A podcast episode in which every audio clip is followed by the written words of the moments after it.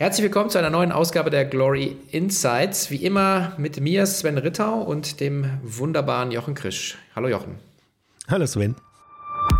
Herzlich willkommen bei den Glory Insights, dem Podcast für alle Investoren, Anleger und Börseninteressierte im globalen Onlinehandel. Von und mit Jochen Krisch und Sven Rittau. Ja, wir wollen die Gelegenheit nutzen und einen Ausblick nach vorne wagen und äh, Antworten auf die Frage suchen, die mich auch immer wieder erreichen. Was ist denn das Potenzial in dem Thema Glory 50 und kann man und sollte man jetzt immer noch einsteigen bei einem ja, sehr, sehr hohen Kurswert, wenn man historisch schaut? Was meinst du denn, lieber Jochen? Ja, was soll man da sagen? Natürlich, jederzeit, immer. Also der, der Punkt ist eher so ein bisschen was, was sind die Effekte?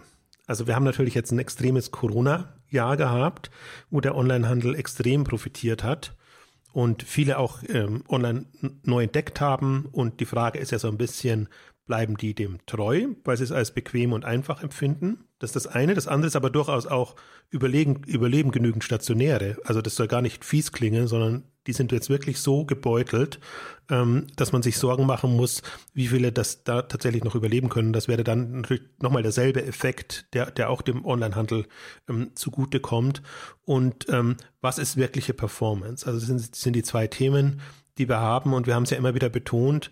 Wir haben den, die Glory 50 lange für äh, unterschätzt gehalten. Und deswegen haben wir jetzt zwei Effekte eigentlich gehabt. Ähm, die haben sicherlich aufgeholt im letzten Jahr und sie haben den Corona-Push bekommen. Und die große Frage ist jetzt, was davon ist was? Das kann man eigentlich jetzt erst zum wahrscheinlich Ende, letzten, Ende diesen Jahres ähm, absehen. Aber man kann so ein bisschen sich eine Orientierung geben. Wir haben ja so eine, eine grobe Orientierungsmarke, dass wir sagen, äh, also ein gewisses Wachstum zwischen 15, ne, wir wollen so zwischen 20 und 25 landen, aber wir haben, sagen wir mal, 500 Punkte Verfünffachung nach fünf Jahren ist so unser Mindestziel. Und da sind wir jetzt 2020 gut drüber gekommen. Wir sind jetzt so in Richtung 700, Versiebenfachung ähm, in, und, und mehr. Und ähm, man, wenn man davon ausgeht, dann kann man sich so ein bisschen Meilensteine setzen und sagen, okay, so viele Punkte müsste das eigentlich Ende 2020, Ende 21, 22 erreicht haben. Und es ist ja schon so, Corona hat den Onlinehandel ein, zwei Jahre vorangetrieben, manche sagen auch mehr. Und ähm, das sieht man eigentlich jetzt so. Der ganz knapp vor äh, vor, vor den fünf Jahren hat er sein Fünfjahresziel erreicht. Wir sind jetzt eigentlich schon, jetzt sind wir Anfang 2021 und wir sind im Oktober immer jeweils gestartet beim Sechsjahresziel und darüber. Also wir haben jetzt schon mindestens ein Jahr Vorsprung, wenn man sich mal so diese, diese angenommene Performance ähm, auf lange Sicht ähm, ansieht. Und jetzt ist immer so die große Frage, die man diskutieren kann, sind es ein oder zwei Jahre, die, die, die der Sprung war und der dann auch dauerhaft ähm, sein wird. Und wir werden es nicht äh, abschließend äh, behandeln können, aber ich würde mal sagen, man muss nicht die ganzen, also die ganze Verdopplung, die jetzt da war in dem, dem vergangenen Jahr, ähm, das ist nicht alles Corona. Also deswegen wird vieles davon bleiben. Man muss aber auch immer dazu sagen, das ist ja so die generelle Aussage, die, die ich auch immer sage, was, was dieses Thema angeht. Wir sind in einem Wachstumsfonds, wir sind in einem Risikothemen. Man sollte immer mit, mit Schwankungen von mindestens 20, 25 Prozent, äh, 25, 30 Prozent rechnen. Bis zu 50 Prozent kann das auch schwanken. Also das wird nie dauerhaft sein, aber das ist halt die Börse und ähm, die Einzelunternehmen ist es zum Teil noch krasser. Da würde ich sagen, da ist wirklich, da sollte man von 50 Prozent plus minus ausgehen auf den Gesamtfonds und wir haben den jetzt sehr breiter aufgestellt und, und äh, wir sind da sehr viel ähm, sicherer jetzt unterwegs als noch vor, vor ein paar Jahren, wo einfach weniger Unternehmen drin sind. Wir haben jetzt 42 Unternehmen drin versus 14, 15 am, am Anfang.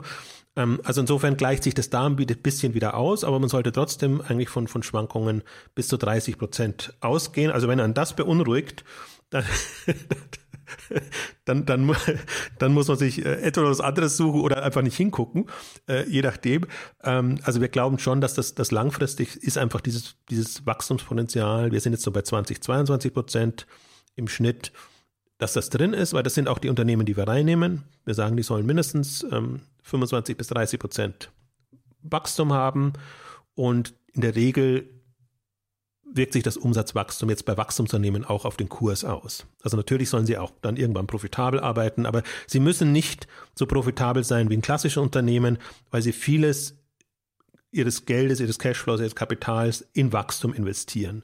Deswegen ist, das ist der, eigentlich der Grund, warum man sagt, ähm, man orientiert sich eher am Umsatz, ähm, weil das sind einfach noch nicht Unternehmen, die nur 5 oder 10 Prozent wachsen, sondern die müssen zum Teil 30, 40, 50 Prozent Wachstum stemmen. Also insofern, und wenn man sich an der Umsatzdynamik orientiert, ist halt jetzt so ein bisschen die Frage, wie geht's weiter? Also ich glaube, wir haben jetzt so bis, bis das erste Quartal und das zweite Quartal. Das erste Quartal ist ja noch ein Nicht-Corona-Quartal im Vorjahr gewesen. Also insofern sind da weiterhin Wachstumsraten wie jetzt in den letzten drei Quartalen möglich. Erst dann wird es ein bisschen kritisch. Also so ab, ab März, jetzt was den Umsatz angeht, beziehungsweise die Zahlen kommen ja dann immer erst verspätet, also sage ich mal so Mai, Juni, Juli, je nachdem, ähm, wie, wie die wie die Vorhinweise dann äh, ausgegeben werden, ähm, kann man dann einschätzen, wie eigentlich jetzt der Effekt sein wird. Also ob, ob die Unternehmen dann jetzt nur Corona-Effekt plus 10% wachsen, ob sie ein bisschen drunter gehen. Ähm, also im Schnitt über die letzten zwei, drei Jahre wird das immer noch sehr dynamisch sein. Das ist so ein bisschen was, was man gerade nicht abschätzen kann und wo ich schon sehe, das wird so ein bisschen eine in Anführungszeichen wackelige Zeit. Also ich erwarte jetzt mir jetzt keine, keine Einbrüche und, und irgendwas. Aber da wird auf jeden Fall jetzt an der Börse eine Neubewertung erfolgen, dass man sagt, jetzt geht man eigentlich von der Corona-Phase weg und überlegt sich, wie jetzt wieder die Neueinschätzung, langfristige Neueinschätzung des ganzen Onlinehandels mhm. sein wird. Sind denn die, was ist deine Einschätzung, dass sie in die aktuellen Zahlen, in die Börsenkurse, jetzt, jetzt die 2020er Zahlen schon komplett eingepreist? Also das sagen die Erwartungen der Börse da jetzt schon drin ist, obwohl wir noch nicht genau wissen, wie es jetzt gelaufen ist. Also wir sind jetzt eine Woche, zwei Wochen in, ins neue Jahr rein. Nee, glaube ich nicht. Also ich glaube, dass das jetzt gerade da durch die Corona-Maßnahmen jetzt zum Jahreswechsel oder Dezember, dass viele noch überrascht sein werden, was die Jahreszahlen sein werden jetzt Anfang, die jetzt ähm, dann im Januar, Februar veröffentlicht werden. Und das wird nochmal zu einer Dynamik führen. Deswegen würde ich auch durchaus sagen, wir können jetzt, was den Glory-Kurs angeht, durchaus noch die, mit, mit der 300 relativ bald rechnen. Ähm, das hätte, so optimistisch wäre ich nicht gewesen, jetzt sagen wir mal Oktober oder so, weil ich finde, die Performance an sich ist schon gut, aber wenn ich jetzt mir nur mal überlege, was da jetzt noch kommt und was das auslösen wird, auch jetzt warten wir nur mal die, die Amazon-Zahlen dann ab, die die kommen werden, wo man gar nicht so richtig weiß, wie jetzt das vierte Quartal, was ja immer schon ein hohes Quartal ist, sich da nochmal ausgewirkt hat. Man weiß nur, dass das Amazon extrem an Leute, Leute eingestellt hat und natürlich extrem profitiert hat. Ähm, und das ist ja immer so ein Auslöser. Ich finde, Amazon ist, also für ein Glory wird Amazon nicht kriegsentscheidend sein, weil das Unternehmen einfach schon so groß ist, dass auch die Börsenbewertung nicht mehr so explosiv sein kann. Also für uns werden andere wichtiger sein, Wayfair und die, die in Anführungszeichen kleineren, also sind auch schon, schon große Unternehmen. Also die, die werden es dann treiben, aber für die Börse ist das ja immer ein ausschlaggebendes Moment. Wenn das gut wahrgenommen wird, dann glaube ich, werden wir da nochmal einen, einen Plus sehen. Aber ich würde halt so sagen, ja, bei, also muss ich es einmal so sehen, wir, wir haben 309 Punkte oder Euro sind eigentlich der Wert, ähm, der 2022 erreicht sein müsste, wenn wir von unserer Zielperformance ausgehen. Und wir sind, kommen jetzt natürlich schon sehr nahe an die 309 und dann sind wir fast zwei, zwei Jahre quasi im, im Vorsprung. Das meine ich mit, was ich vorhin meinte, also wie viele Jahre hat es übersprungen? Also ich rechne schon damit, dass wir Ziele früher erreichen, als wir sie erwartet haben. Aber alles, was dann über 300, 309 etc. geht, das ist schon sehr eindrucksvoll. Mhm. Ohne jetzt, also weil wir es ja unabhängig betrachten müssen. Ja, ja, klar. Aber ich meine, man das, sollte auch nicht, ja? Sollte, man sollte es auch nicht zu luftig angehen. Also man muss schon immer realistisch sein und sagen, alle Unternehmen sind jetzt vergleichsweise hoch bewertet, muss ja. man schon so sehen. Genau, aber die, die, entscheidende Frage ist ja auch die, die, die, die, die, Zeitachse. Also wenn man jetzt sagt, und ich äh, zitiere hier nochmal ein, ein, äh, äh, ein ein Satz von uns zum Start. Das langfristige Ziel ist jedoch mindestens eine Verfünffachung des eingesetzten Kapitals auf zehn Jahressicht. Das war zum Oktober 2015. Das heißt also, das, daran halten wir nach wie vor fest, diese 500 auf, auf 10 Jahre, also 2025. Ähm, und ob man das jetzt schneller erreicht oder weniger. Also, und das ist, glaube ich, auch so ein bisschen, was wir ja mal sagen. Also wir, wir sagen, also Börse ist, äh, ist irgendwo immer, immer ein gewisse, gewisse Casino-Element drin. Äh, und man muss auch definitiv auch bei dem, dem Glory 50 hier eine langfristige Perspektive einfach beibehalten. So. Das Schöne ist aber, ähm, dass wir ja, wenn wir uns die einzelnen Firmen anschauen, äh, die langfristige Perspektive ja haben und sehen. Also das, und das ist völlig losgelöst von Corona ähm, entwickeln sich ja alle 42 Unternehmen ähm, einfach ähm, auf ihre Weise ähm, mehr oder weniger, die, die meisten mehr, aber es gab natürlich auch mal die zu Plus, aber, aber die entwickeln sich eben in die richtige Richtung, was vor allen Dingen Operations, äh, Markterschließung angeht, ja, Topline-Wachstum, auch die Profitabilität. Also das sind ja eigentlich auch die Kennzahlen, die dann irgendwann die Börse eben auch entsprechend gutiert. Früher oder später, wie wir jetzt gesehen haben, beim Gloryphone hat es jetzt ein bisschen länger gedauert, ähm, sagen. Aber die, die Wahrnehmung, die wir da haben, die ist schon die richtige. Absolut. Also das, sind, das ist der eine Effekt, ist ja das Wachstum. Und da geht man ja immer davon aus, das Unternehmen verändert sich nicht. Aber was wir in den nächsten fünf Jahren ja sehen werden, ist, wie sich die Unternehmen weiterentwickeln. Also wie sie sich also entweder zur Plattform werden, durch Zukäufe andere strategische Optionen war, waren, ähm, Holdings werden. Also wir haben so ein paar schöne Beispiele drin. Äh, Okado sind wir in der letzten Ausgabe schon darauf eingegangen, deswegen da nicht mehr so viel, aber wie die das vom Online-Food-Dienst hin zu einem Tech-Provider für, für die Food-Branche geworden ist. Ähm, für mich das mit am spannendste ist ähm, The Hut Group, die jetzt neu reingekommen ist, die gerade an die Börse gegangen ist, die halt sich wirklich versuchen, diesen, diesen Beauty, Wellness, Fitnessmarkt zu erschließen, sowohl mit Zukäufen in der Produktion, als eben auch Zukunft, äh, Zukäufen von Marken und dann eben auch einem Tech-Provider oder Infrastruktur-Provider-Moment, wo sie dann eben die, die etablierteren Marken bedienen können. Und ähm, ich sage das immer wieder gerne, so ab einer Milliarde Umsatz ist eigentlich der Punkt. Das hat man bei Zalando gesehen, das hat man bei anderen gesehen, wo man dann sich öffnet als Plattform und eine andere Infrastruktur baut und viele sind jetzt ja auch da. Und eine andere Marke ist dann eben wirklich noch die, die 5 und die 10 Milliarden äh, Umsatz.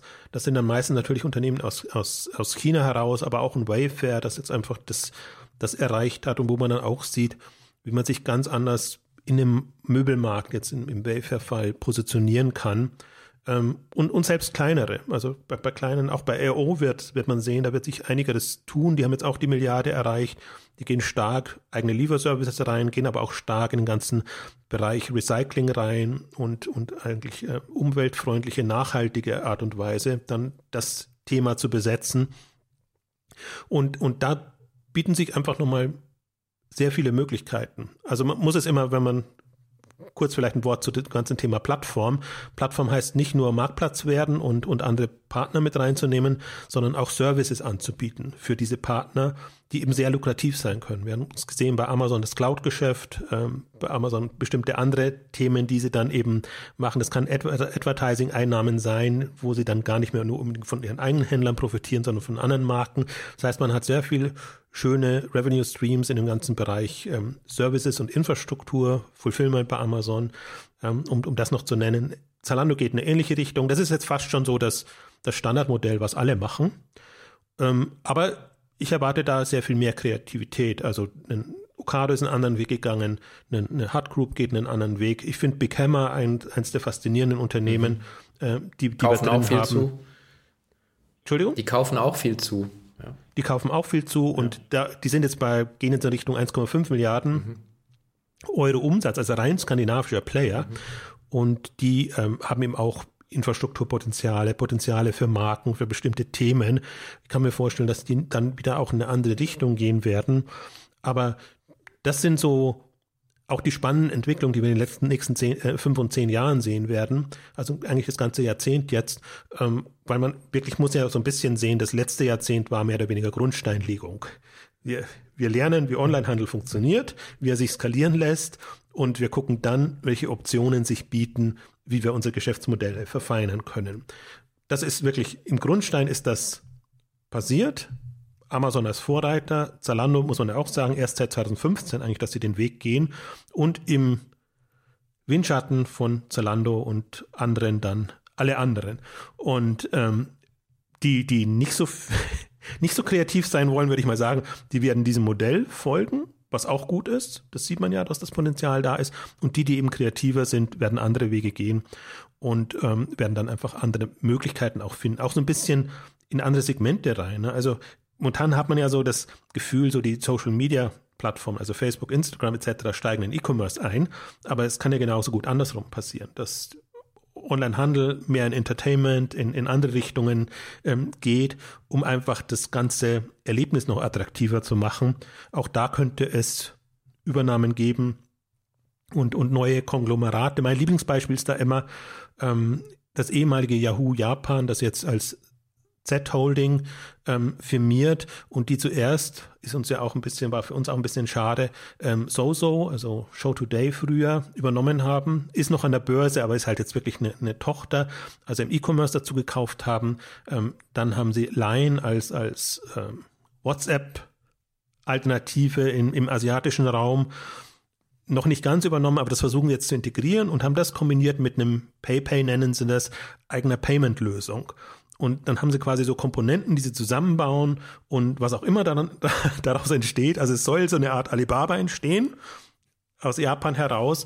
Ähm, aber da sieht man halt auch, welche Möglichkeiten es dann wieder gibt. Und wir haben so ein paar Kandidaten, Shopify und, und, und andere, die da drin sind, die eigentlich sehr andere und neue Möglichkeiten haben, da wirklich umfassende neue Geschäftsmodelle zu bauen. Ja, und ähm, das ist so ein bisschen dieses, äh, also wahrscheinlich kommt dann in Japan als nächstes Shop Shop, ja, nach PayPay und so, so, äh, wer Was weiß. Das nicht schon gibt. Äh, ähm, und äh, die, aber das Schöne ist, glaube ich auch, dass, dass wie du es gesagt hast, die Grundsteinlegung und, und das wird, glaube ich, auch massiv unterschätzt, dass die, das Know-how, was da aufgebaut worden ist und wir hatten, glaube ich, auf der K5, oh, ich glaube 2016, das Thema Value Pools mal.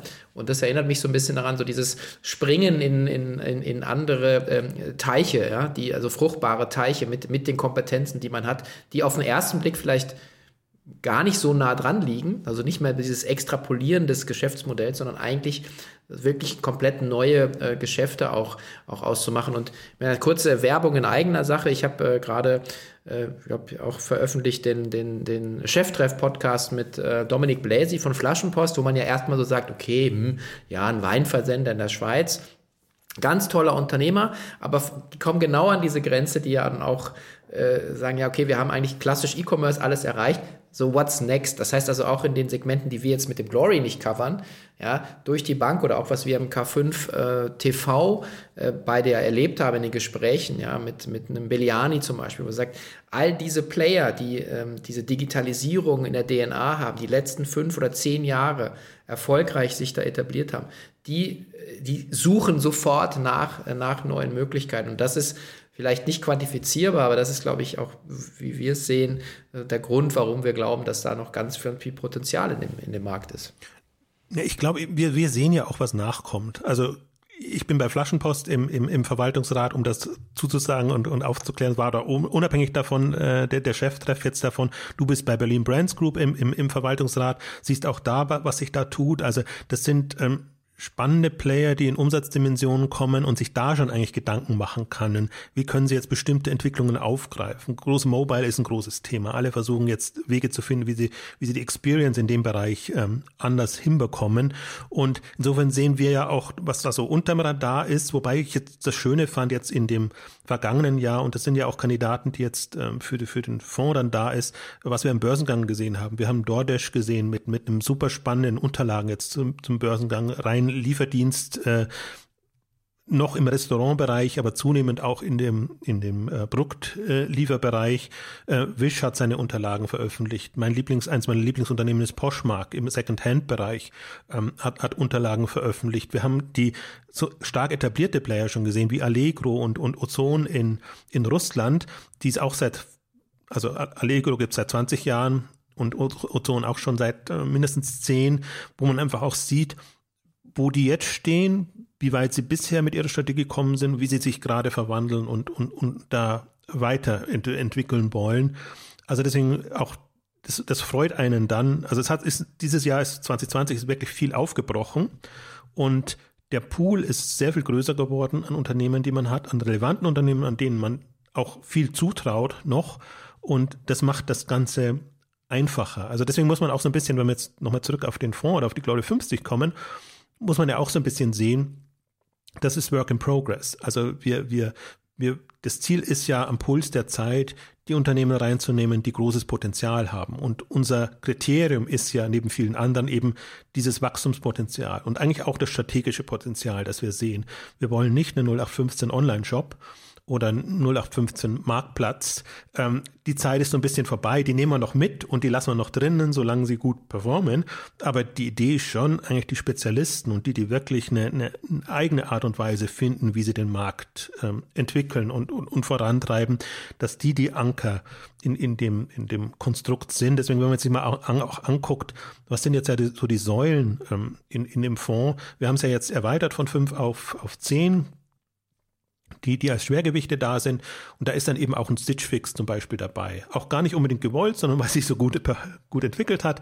Das ist ähm, Abo oder sagen wir mal Vorschläge im, im Modebereich, die aber jetzt zunehmend auch dahin gehen, sagen, nee, dieses ähm, nur quasi einmal im Quartal oder regelmäßigen Abständen zu liefern, ähm, das ist zwar unsere Basis, aber wir erweitern auch da das Geschäftsmodell. Wir bieten den Leuten unterschiedliche Möglichkeiten, ähm, ihre Produkte meinetwegen auch aus dem festen Sortiment zu bestellen. Also sind auch gerade da an, an, an einer Weiterentwicklung. Und ähm, da haben wir eine ganze Reihe an Kandidaten drin. Jetzt eben von Etsy, aber eben auch noch Amazon, Alibaba, also die Klassiker. Und ähm, das, das, wie soll ich sagen, das, das ähm, macht es stabiler. Also ich finde, die, die, die Variantenreiche, der Variantenreichtum, Diversität macht stabiler, weil du weißt, also sowohl was die, was die Kategorien angeht, als auch was die Geschäftsmodelle, wenn ein Geschäftsmodell jetzt nicht so funktioniert oder seine besten Tage hinter sich hat, dann gibt es noch genügend andere, die das äh, in irgendeiner Form wieder ausgleichen. Und deswegen wird es eigentlich jetzt erst, finde ich, richtig spannend für den Fonds, aber auch generell für den Markt, weil wir halt wegkommen aus dieser Eintönigkeit, sondern gibt so, gab so ein, zwei Modelle, das war der klassische Shop, der Online-Shop oder der Online-Marktplatz. Also sagen wir mal von von Amazon bis eBay, äh, als Amazon noch Online-Shop war. Und, und das war's dann. Und viele sehen die Welt immer noch so. Und ähm, aus unserer Sicht gibt's halt eine, eine, eine ein ganzes Spektrum von, von unterschiedlichen Möglichkeiten. Ich glaube auch je Kategorie unterschiedliche Möglichkeiten, wie man Food wird man anders verkaufen als, als Elektronik, wie man Onlinehandel betreiben kann. Und ähm, das ist eigentlich jetzt das, was, was die nächsten fünf Jahre spannend macht, Vielleicht müssen wir noch eins sagen, ein bisschen referenzieren auf die Ausgabe, die wir letztes Jahr gemacht haben. Da haben wir ja in Anführungszeichen groß angekündigt, dass wir ähm, das Food-Segment reinnehmen wollen und andere Themen beackern wollen. Auch wollten wir eigentlich schon, hatten wir die Hoffnung, schon auf die 50 zu kommen. Nach, nach fünf Jahren wäre das ja schön gewesen. Sind immer noch erst bei 42, obwohl wir eine ganze Reihe reingenommen haben, mussten aber auch viele rausnehmen, weil sie eben unterperformt haben. Und ähm, jetzt haben wir langsam die Chance, eigentlich da in, in, in die Richtung zu kommen. Äh, wir haben Food nicht reinnehmen können, weil Food einfach so extrem hoch bewertet war.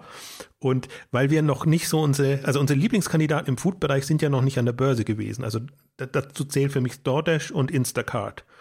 Ähm, und Instacart warten wir noch, ob dann am Börsengang kommt. Und ansonsten hätte man alles andere reinnehmen müssen. Also Delivery Hero, Takeaway, da hat es ja auch viele Fusionen gegeben. Das macht es einem leichter, weil dann man hat nur ein paar Gruppen. Da gibt es noch in, in Asien die entsprechenden Pendants.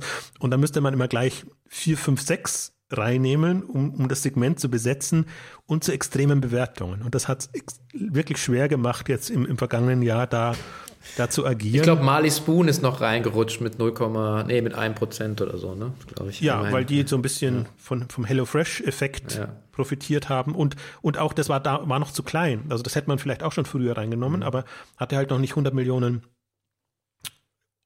äh, Dollar, jetzt in dem Fall, australische Dollar, ähm, Börsenbewertung. Und das ist so ein Minimum für uns. Also deswegen sind ja auch so Unternehmen wie, wie Westwing und, und Home24 zum Beispiel wieder rausgefallen, weil die irgendwann unter die unter diese in Anführungszeichen magische Schwelle gefallen sind, haben sie natürlich im letzten Jahr auch extrem gut ähm, entwickelt. Deswegen ist jetzt so die große Frage, wen, wen nimmt man davon wieder rein? Und das sind so die, die, also im Detail dann die, die Fragestellungen, die man sich, äh, die stellt, um den Gesamtmarkt und über die Auswahl muss man sich inzwischen keine Sorgen mehr machen. Eher so die Frage, wie strukturiert man so einen Fonds? Auf welche neuen Themen setzt man. Also eins unserer Lieblingsthemen, Mobile, ist ja auch nicht so einfach zu strukturieren. Aber wenn wir jetzt eben, also wir haben Pindodo und die, die, die asiatischen da. Wir sehen aber jetzt, wenn Poshmark kommt, das ist im Grunde ein Mobile Player. Ja. Wish ist auch ein Mobile Player, hat allerdings ein sehr wackeliges wackeligen Börsenprospekt. Sehr wackelig. Vorgelegt. Die haben ein bisschen, ein bisschen äh, over, äh, under-delivered, was das, das die Erwartungen angeht, muss man ganz klar sagen. Ja, im Grunde schon. Also deswegen die, muss man mal gucken. Die Rhetorik äh, war sehr gut, die Substanz eher nicht so. Wo sie gar nicht so viel gesagt haben. Sie haben sich aber ja. extrem gut verkauft in dem, was ja. sie gesagt haben. Ja. Und zwar, die, die müssen natürlich Wind machen, dass sie Händler gewinnen. Und ähm, da haben sie eigentlich sehr ja, sagen wir mal, luftige Zahlen ähm, präsentiert. Und jetzt muss man mal gucken, wie sich das entwickelt. Jetzt haben sie eine, eine, Börsenbewertung bekommen. Jetzt sind sie mal schon, schon ein bisschen eingebrochen. Und die Frage ist immer dann, ab, ab wann ist es, macht es Sinn? Also ist die Bewertung da, wo man sagt, so steht jetzt das Unternehmen da? Ähm, und ich habe so ein bisschen einen Vergleich auch gemacht. Äh, Wish ist eher das, eher nett, eher ein Etsy als ein, als ein Ebay, was da an die Börse gekommen ist. Und ähm, ja, so ist der Stand gerade. Und jetzt sind sie mit der Bewertung noch unter eBay, weit unter eBay gerutscht, äh, unter Etsy gerutscht, Entschuldigung. Ähm, also, aber Start, man beobachtet ja. es ja. man beobachtet es natürlich. Also das Beste ist ohnehin erstmal so ein halbes Jahr, neun Monate abzuwarten, bevor man das so reinnimmt. Bis auf Ausnahmefälle, zum Beispiel Hut Group haben wir sehr nah am Börsengang reingenommen und hat sich auch bewahrheitet. Sie haben jetzt schon mehrere größere Übernahmen ähm, gemacht. Also sie machen in dem Modus weiter, wie sie vorher unterwegs waren. Und dann ist sie selbst in dem 6 Milliarden Bewertung. Also wir haben sie nicht, sie ist nicht hochgewichtet drin, aber ist einfach, ja, muss man in Kauf nehmen. Und äh, auch da wird es Phasen geben, wo die, die Börse dann das wieder als, als schwierigeren Fall ähm, einschätzt dann hat man die Möglichkeit, das entsprechend anzupassen. Also das sind so Gedanken, die man sich im Grunde dann auch im, im Detail macht und machen kann. Aber das Beruhigende ist, jetzt für mich oder generell, 50 Unternehmen, wenn sich das auf 50 Schultern verteilt, mhm. alles, was man hat, ist schon ganz was anderes, als wenn man weiß, man hat dann nur maximal 20 Unternehmen. Ja, wovon noch die Hälfte wackelt. ja, genau. Und, und das, das glaube ich, das ist so die gute Botschaft jetzt auch für die nächsten Jahre die, die wackeligen Zeiten haben wir überstanden und die haben wir auch gut überstanden, finde ich. Das letzte Jahr hat nochmal gezeigt, dass viele Hypothesen aufgegangen sind. Und ähm, für die kommenden Jahre sind wir sehr viel stabiler aufgestellt. Und ich glaube auch, dass wir da ähm, von, der, von der Performance her ja wenig große Extremausschläge sehen werden, wenn die Börse mitspielt. Mhm. Also es kann natürlich, wenn es dann Crash gibt oder irgendwas, selbst das haben wir jetzt aber mal mitgemacht. Also war ja sehr faszinierend eigentlich. Ja, ja Anfang 2020. Dieser Corona, ja, ja. Corona-Crash, ja, wie man dann einfach sieht, dass alles runtergeht. Und zwar gar nicht, weil es, weil es ist inzwischen meine Erkenntnis, gar nicht, weil es, weil es so schwach eingeschätzt wurde, sondern weil die ganzen Fonds verkaufen müssen. Wenn natürlich alle aus den Fonds rausgehen, dann sind alle mit drin, dann werden alle verkauft, dann crashen die erstmal und dann ist das ja so explodiert. Also insofern, wenn wir solche Crashes erleben. Ja, und ich glaube, es gibt ja äh, diesen äh, schönen Spruch, you miss 100% of the shots you don't take. Ich glaube, wenn du Vermögensverwaltung machst oder wenn du Geld anlegen willst langfristig, dann kommst du um die Aktie nicht herum. Äh, da gibt es ja genug Statistiken. Und, äh, und die Frage, letzten Endes auch, was du gesagt hast, der einzelne Titel äh, raus, Stockpicking funktioniert nicht, aber genauso funktioniert Market Timing nicht. Und ähm, wenn man halt einen langfristigen Horizont hat, dann äh, ist es ja eigentlich egal, weil man einsteigt. Da gibt es auch äh, ganz viele Auswertungen dazu, ähm, dass selbst wenn du die alle schlimmsten Tage mitgenommen hast, solange du die guten Tage alle mitnimmst, ja, äh, ist es einfach ein gutes Investment. Und äh, die Aktie gehört letzten Endes in jedes Portfolio. Und äh, Nichtsdestotrotz, deswegen, glaube ich, hat auch äh, Philipp Westermeier nochmal einen neuen Podcast gestartet.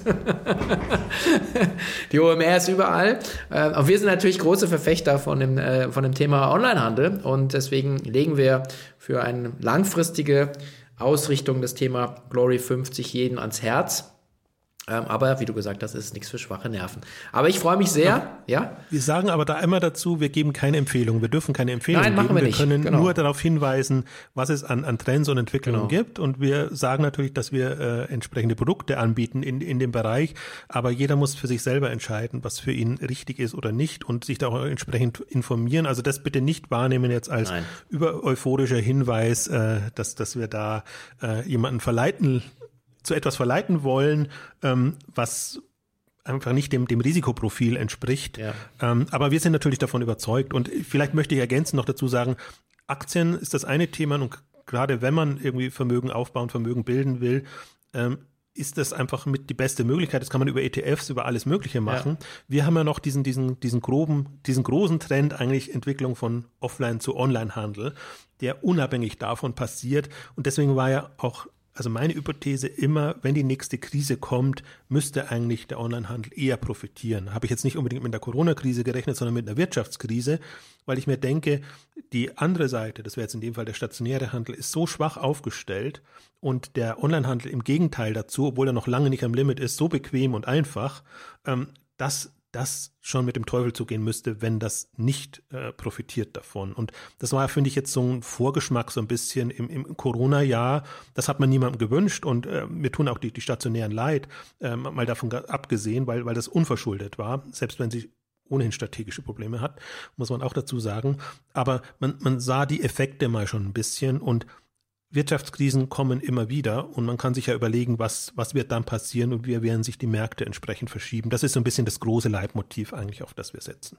Ja, und wie es der mit dem stationären Handel dann weitergeht, das diskutieren wir dann mit Professor Gerrit Heinemann im K5 TV Flight ab 9. Februar. Und äh, ich freue mich auf ein gemeinsames Gloria mit dir, lieber Jochen, und wünsche dir alles Gute. Vielen Dank fürs Gespräch. Danke. Danke sehr. Tschüss.